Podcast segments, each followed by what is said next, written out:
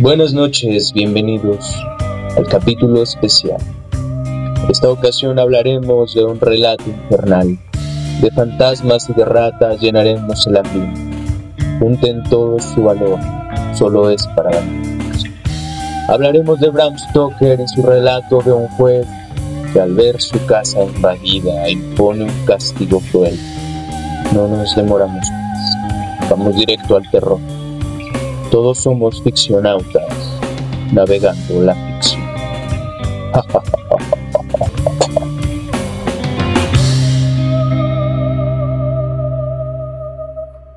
Hola Nemo, buenas noches, ¿cómo estás? Buenas noches, muy espantado. Esta noche tenemos a un autor que ha influido durante generaciones y generaciones en crear el terror. También estoy un poco enfermo, entonces si me escuchan ahí mormado, no tengo COVID. me dio una infección, pero bueno, eso no es tema para ahora. Estoy espantado porque vamos a hablar de uno de los autores más importantes para el terror, que creó un personaje súper famoso, que ha sido reproducido y que llevó a los vampiros a la conciencia popular. Me refiero a... Con ustedes, Bram Stoker. Bram Stoker. Oh. Bram Stoker nació el 8 de noviembre de 1847 en Irlanda, en el seno de una familia culta y amante de los libros. A su mamá le gustaba mucho leer y le gustaban mucho las eh, historias de terror. Entonces, cuando Bram estaba chiquito, tuvo una enfermedad en la cual no podía caminar y su mamá, para entretenerlo, le contaba historias de terror que finalmente terminaron por marcarlo absolutamente en toda su vida, porque realmente su producción literaria es este bajo este género de la literatura, el terror. Sí, también más ya cuando creció, que entró como a la universidad, pues fue muchas cosas, se graduó en matemáticas y ciencias, también fue campeón de atletismo, chistoso, ¿no? Porque primero pues no podía caminar durante sus siete años y ya después se convirtió en campeón de atletismo. También estuvo en la sociedad filosófica de su universidad. Influyó bastante en, en su creación, esta formación científica. Así es. También otro de sus datos como curiosillos es que, bueno, cuando ya se curó y ya se fue a la escuela y todo, conoció a Oscar Wilde era muy amigo de, de Oscar y luego, Y conoció, por ejemplo, también a, a su novia. Lefanu. ah, bueno, sí. también conoció a la novia de Oscar Wilde y la hizo su esposa. ¿Cómo ven? ¿Cómo ven este dato, muchachos? Pero siguen siendo cuates, ¿eh? Entonces, si alguien les llega a bajar a la, a la novia o al novio, no se sientan. Siempre pueden llegar a seguir ser, se, uh, siempre pueden seguir siendo amigos Mm. de sus amigos con novias y novios. Sí. Y bueno, sí, a los 31 años se casó con esta chica que tenía 19, ¿no? Se llamaba Florence Balcom. Ah, esa gente de... y fíjate que a mí se me hace muy, muy gracioso. ¿Tú conoces Carmila? ¿Le- ¿Has leído alguna vez Carmila? No, ¿no? Carmila es, este, fue una de las, se escribió antes que Drácula. Eh, y, y también, pues, es como de las primeras historias de vampiros que hubo, y al autor lo conoció, porque Le Fanu, el autor de Carmila, pues tenía un teatro y ya lo dirigió este Stoker, ¿no? Entonces lo conoció. Y bueno, ya después eso fue como en 1868, algo así, 67, y 30 años después se publica Drácula, ¿no? Que pues obviamente es una obra literaria canónica, reconocidísima, eh, traducida a muchísimas lenguas y pues que ha vendido millones de millones de, de copias. Pues ahorita que estás hablando de Lefanu, la obra que vamos a leer hoy está inspirada en justo en, en la obra de Lefanu. Y es que, pues el terror, Lefanu nació en 1814 y el terror formó parte de esa, esa creación en, en Stoker. Entonces, la obra que vamos a leer hoy y Drácula están muy inspirados en el trabajo anterior. Entonces, bueno, ¿qué más podemos decir? Como hablamos de- con Sherlock Holmes, también en nuestro capítulo de Sherlock Holmes, que si no han escuchado pueden ir a escucharlo. Eh, hablamos de los ambientes victorianos, ¿no? Y pues tal vez eh, aquí hay algo muy similar en cuanto a la, al contraste entre, entre lo moderno y lo antiguo. Pero bueno, ahorita hablaremos de eso más adelante. También ambientes góticos, nebrosos, oscuros. Así es. Y bueno, eh, ya para terminar con la vida de este autor, muere de sífilis en 1912 a causa de pues una visita no muy prudente a un prostíbulo parisiano. Eh, y bueno, después de su muerte, la chica ex su, su, eh, su viuda, Florence, denuncia los derechos de Nosferatu, ¿no? De esta película alemana que está basada en Drácula, pero que no respetó o no mencionó ni siquiera, ¿no? Este, su Abraham De nuevo, esta gente. Y bueno, esa gente que no dice de, dónde, sacaron esto. ¿Cuál sería el resumen de nuestro cuento? Bueno, ahí te va. Lo voy a leer de nuevo. Entonces pongan atención, ¿eh? porque solo se leerá una vez. El joven estudiante Malcolm Malcolmson decide buscar un lugar donde pueda dedicarse a estudiar sin distracciones. Con este propósito viaja al pueblo de Benchurch, un lugar sin atractivos turísticos ni grandes intereses. Al buscar un lugar para hospedarse, se encuentra con una gran casa de estilo jacobino que ha estado deshabitada durante mucho tiempo, pero está rodeada de una historia escalofriante. Los habitantes de Benchurch están preocupados por el joven, pues le dicen que esa era la casa de un juez despiadado y ahora está maldita.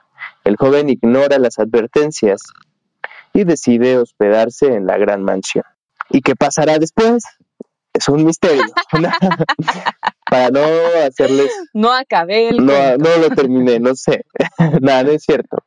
Bueno, el joven atribuye los ruidos que escucha la gente a las ratas. Sin embargo, descubre la terrible verdad al enfrentarse a la versión ratuna del mismísimo juez. Este, bueno, el chiste es que sí, le atribuye los sonidos a las ratas, ¿no? Se escuchan muchos sonidos en esta casa, le atribuye los sonidos a las ratas. Eh, y bueno, de repente empieza a, ver bajar una ratota, ¿no? Por una cuerda que llega, lleva a la, a la campana de la casa. Este, y ve poco a poco cómo la, la rata se va como apoderando de su silla, ¿no? Que se va sentando en su silla, este, y él le lanza libros, no le atina. Y algo muy interesante es que cuando le avienta una Biblia, si se espanta la rata se va, pero al día siguiente aparece y aparece y aparece. Entonces ya después él dice, me estoy volviendo loco y un doctor que va a ver le dice, eh, por favor, si en la noche usted duerma bien, ¿no? Y si en la noche usted llega a escuchar algún otro ruido o tiene alguna otra de estas eh, visiones o lo que sea, toque la campana, ¿no?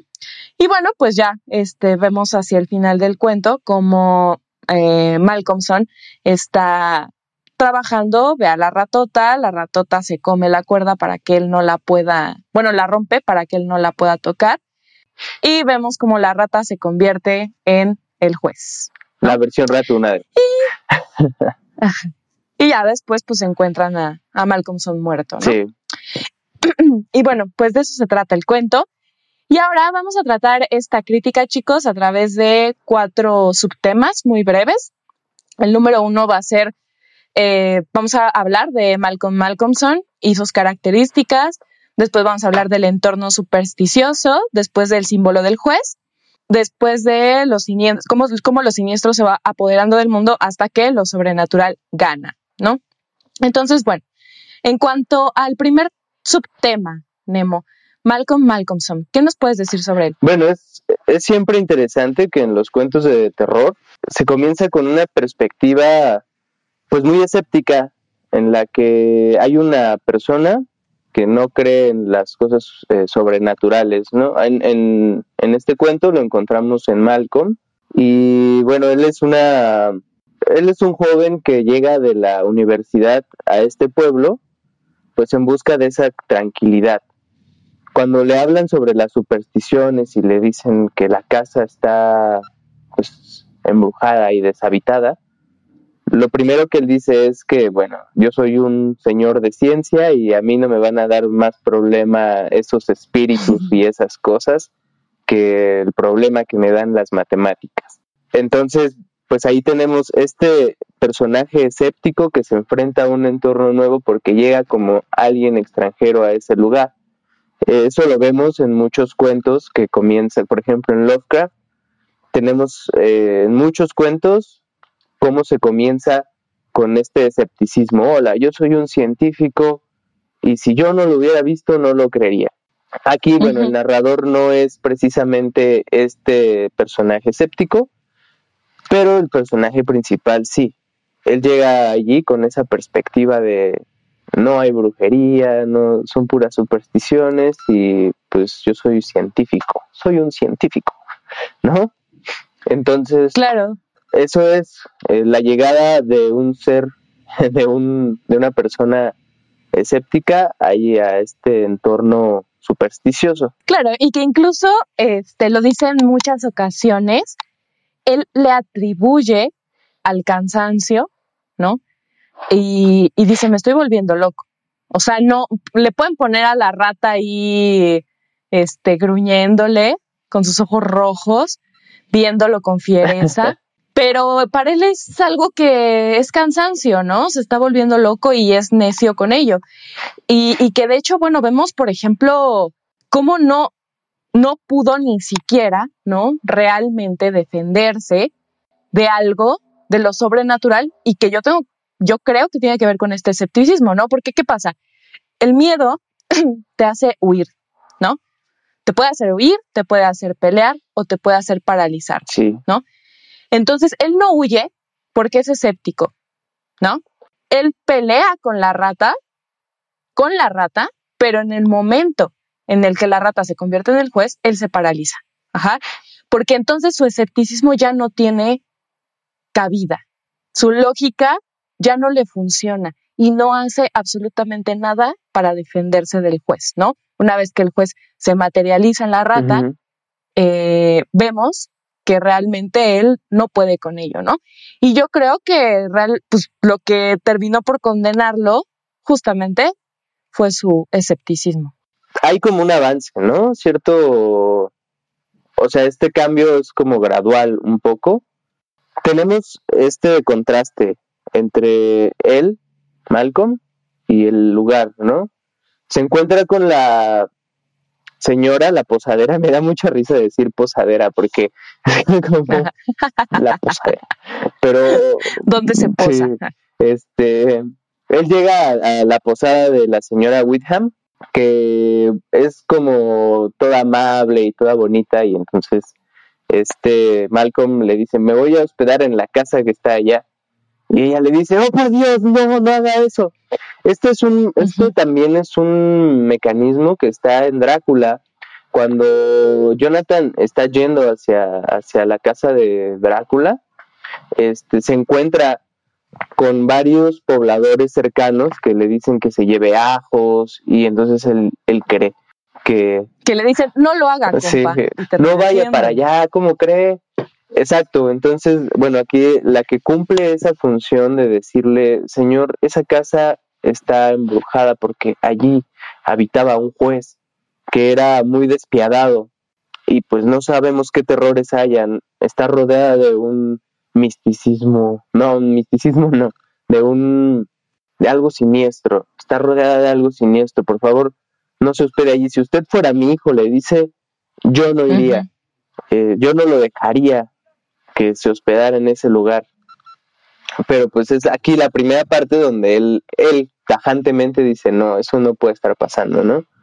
En su primera noche que pasa en la mansión del juez, en esta casa, atribuyen todos los ruidos a las ratas. Me acordé mucho que en el capítulo anterior, que también pueden escuchar sobre los gatos de Ultar, hablando de las ratas, siempre es como la solución.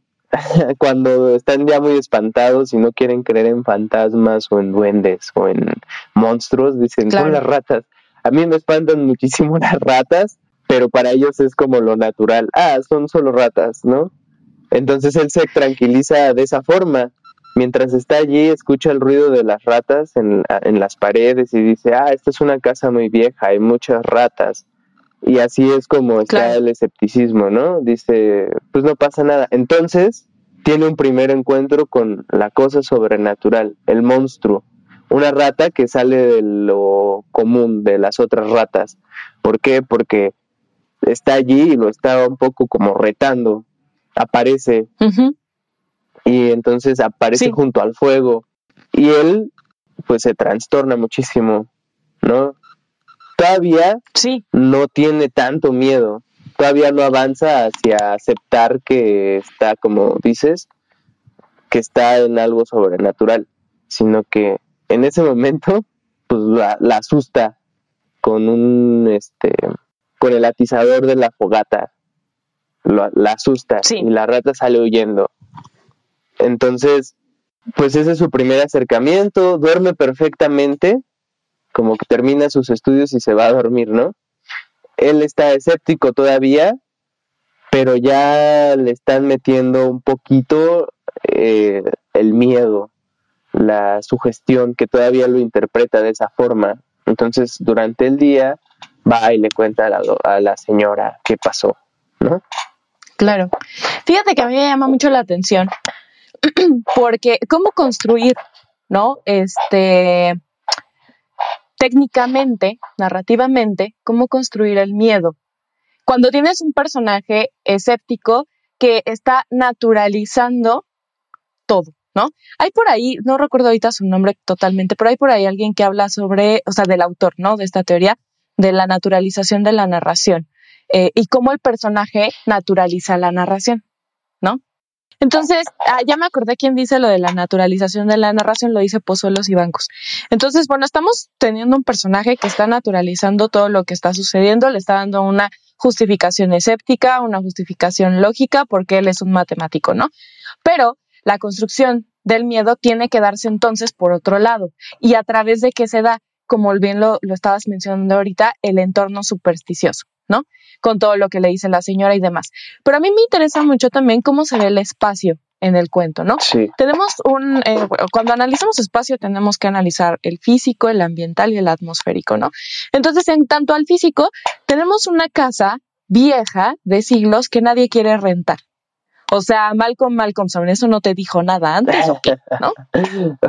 sí, llegó, llegó con el abogado y el abogado le dijo, oh, sí, señor, por favor, quédense allí, nos servirá mucho para que la gente venga a rentarla, porque nadie quiere, no sabe. Para que la gente lo siga naturalizando como usted, ¿no? Luego tenemos un espacio ambiental en el cual pues tenemos las ratas, ¿no? Tenemos la soga, la cuerda esta, la campana, y entonces luego tenemos el atmosférico que pues empieza a tornar lúgubre, ¿no? Eh, en cuanto al ambiental que son las ratas, este, fíjate que ahí yo tengo mis dudas de cómo estaría funcionando. Hay que recordar que la peste duró muchísimo tiempo y terminó a principios del siglo XIX. Sí. Entonces, las ratas, por una parte, podrían haber sido algo que causara miedo, ¿no? Porque pues ahorita, ¿qué te causa miedo? Un estornudo, ¿no? En ese tiempo te podía causar miedo. Rata, ¿no? o, o que también ya, está, ya hayan estado justamente naturalizando la presencia de las ratas porque la pandemia ya había durado siglos, ¿no? Entonces pudiera ser que por una parte tenemos esas ratas que no le dan miedo a él, que las naturaliza, pero al mismo tiempo tenemos ratas que sí nos causan miedo a nosotros como lectores, ¿no? A Axelito, por ejemplo, le causan miedo a las ratas como persona y como lector, ¿no? como ambas pues justo Entonces, es extraño porque hay un contraste también cuando, cuando la rata mala aparece, cuando el juez ratuno aparece, las ratas, las demás, o sea, hay como una, una, atmósfera del ruido de las ratas en las paredes, ¿no? Entonces aparece la rata del juez es, es muy interesante ese mecanismo de crear una nueva sensación de terror que el, el, el, juez, el, bueno, aún no es el juez, esta rata diabólica que se le aparece a Malcolm es tan terrible que hace que las otras ratas se callen. Entonces el silencio allí como atmósfera cumple una función para darle todavía más peso a esa rata que aparece. Mm, claro. Sí, claro, porque la hace protagónica, ¿no? Y funciona justamente como, como, la rata reina, ¿no? la rata reina, que es más grande y que pues se trae cortita a las, a las otras, ¿no? Además, ¿no? Y todas se callan cuando ella aparece. Y bueno, tenemos el símbolo del juez, ¿no? O sea, el símbolo del juez, que es este muy, muy interesante. Eh, algo que, que, creo que nos faltó en el resumen, ¿no? Y que eh, hay que retomar en este momento es que había unos cuadros en las paredes, pero estaban muy sucios. Entonces Malcolmson le dice a la señora, que la verdad no me acuerdo del apellido de, de ella, este, que, la, que limpie los cuadros, ¿no? Y entonces cuando llega de ver al doctor, este, ve que, el, que uno de los cuadros pertenecía al juez y que el juez tenía una mirada tan sanguinaria como la tenía la rata, ¿no? Entonces, lo sanguinario del juez, ¿qué hay en lo sanguinario del juez? Que condenaba este, a todos, a diestra y siniestra, mató quién sabe a cuántas personas, condenó a muerte a quién sabe cuántas personas, y además, como un premio fetiche, ¿no? Se lleva la cuerda a su casa cuando ya se jubila. Sí. Por, desde mi punto de, vista, el juez condena a Malcolmson por no creer. Y es una manera de darse existencia a él, ¿no? O sea, como, pues sí, como manifestación de lo sobrenatural, ¿no? Pues bueno, ahorita que dices la condena que le hace por no creer, dices, ¿no?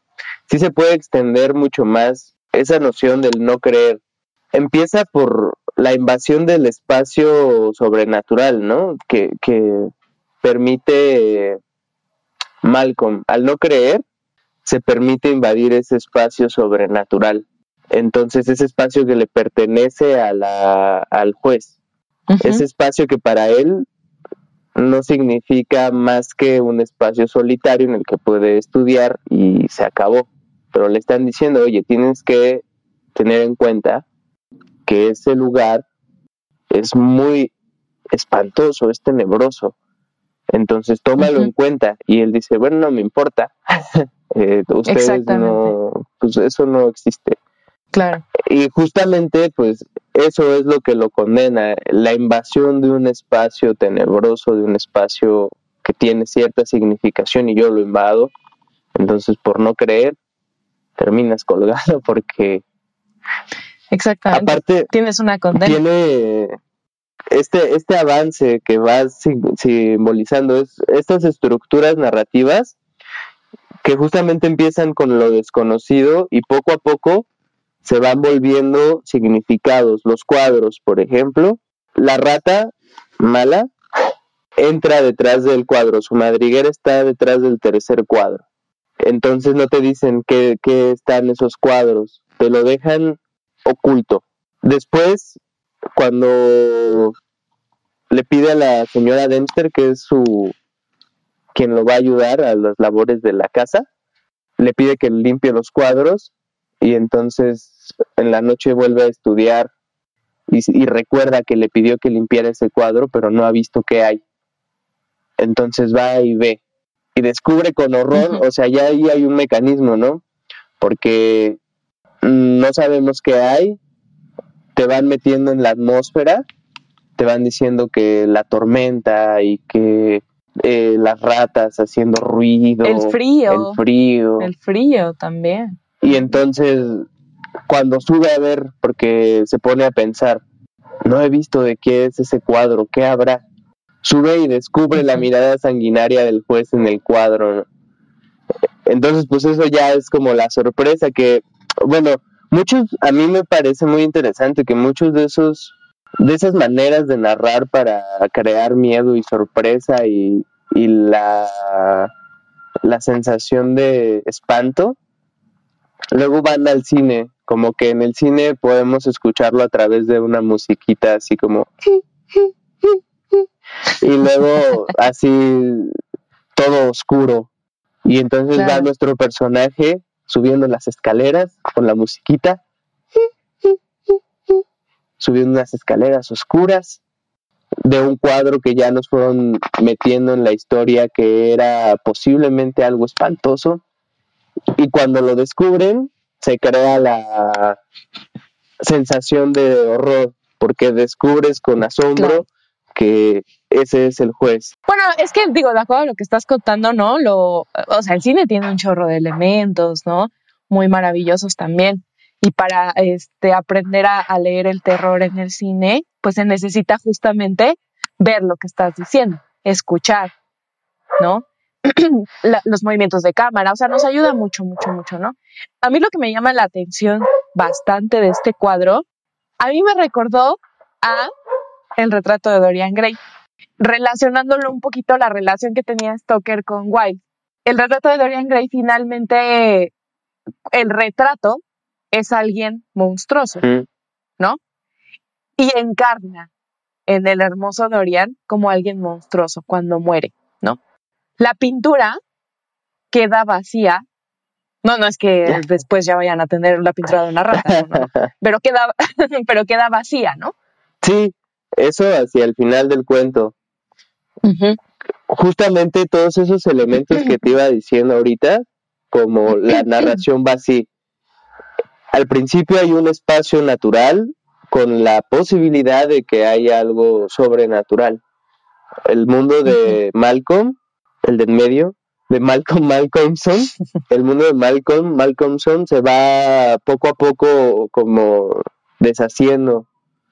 Empieza a ver que sí hay algo allí espantoso y hacia el final del cuento, pues esos mecanismos entran en toda su expresión porque él ya también se fue degradando como, como persona. Hay un proceso en el que empieza como alguien muy sano que llega a un pueblito a estudiar. Después, en la primera noche, se ve algo pálido y la señora Whitham le dice, oye, estás más pálido, por favor duerme. En la segunda noche después, ya el doctor le dice, oye, pues no tomes tanto té porque te estás alterando los nervios. Y mírate, yo como universitario te voy a recomendar que duermas, no te preocupes, sé que has estudiado, vas a salir bien, por favor duerme, no estés nervioso.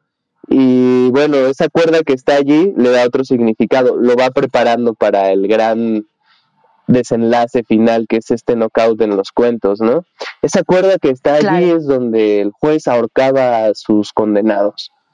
Entonces ya lo prepara y le dice, pues ya tenemos esa información guardada. Cuando se va, la señora Whitham le dice al doctor, pero ¿para qué le dice eso, doctor, si nada más lo va a alterar más? Y el doctor le contesta, es que así ya llame su atención a que si algo pasa, pueda alarmarnos a través de la campana que, lleva esa cuerda. Entonces así nos va a alarmar. Ya tenemos una información que cuando va a pasar el, final, pues lo hace más espantoso. Tenemos eh, esa degradación, tenemos la preparación de que la cuerda fue donde ahorcaron a, un montón de gente y entonces llega la noche y empieza el terror absoluto, empieza este contagio de miedo que vas a sentir cuando leas el cuento. Empieza esa atmósfera terrorífica donde las ratas empiezan a hacer sonido y ¡pum! De repente aparece la rata bajando por la cuerda que ya le dijeron que era la que ahorcaba gente.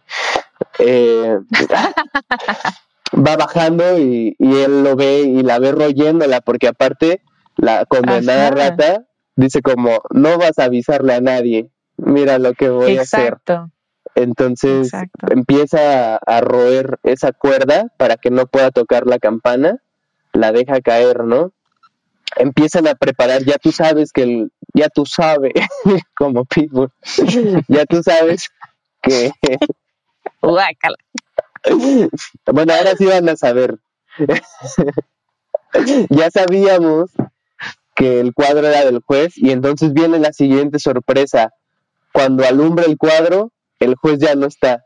Entonces se van sumando y sumando elementos a este. Y está con su con su birrete negro de la justicia esperando. Ah, cuando ya se materializa en la silla donde la rata apareció la primera vez, que es la misma silla que está pintada en el cuadro. Entonces, ya, pues Malcolmson, como decía, llega al paroxismo, al miedo, al, al clímax de su de su terror.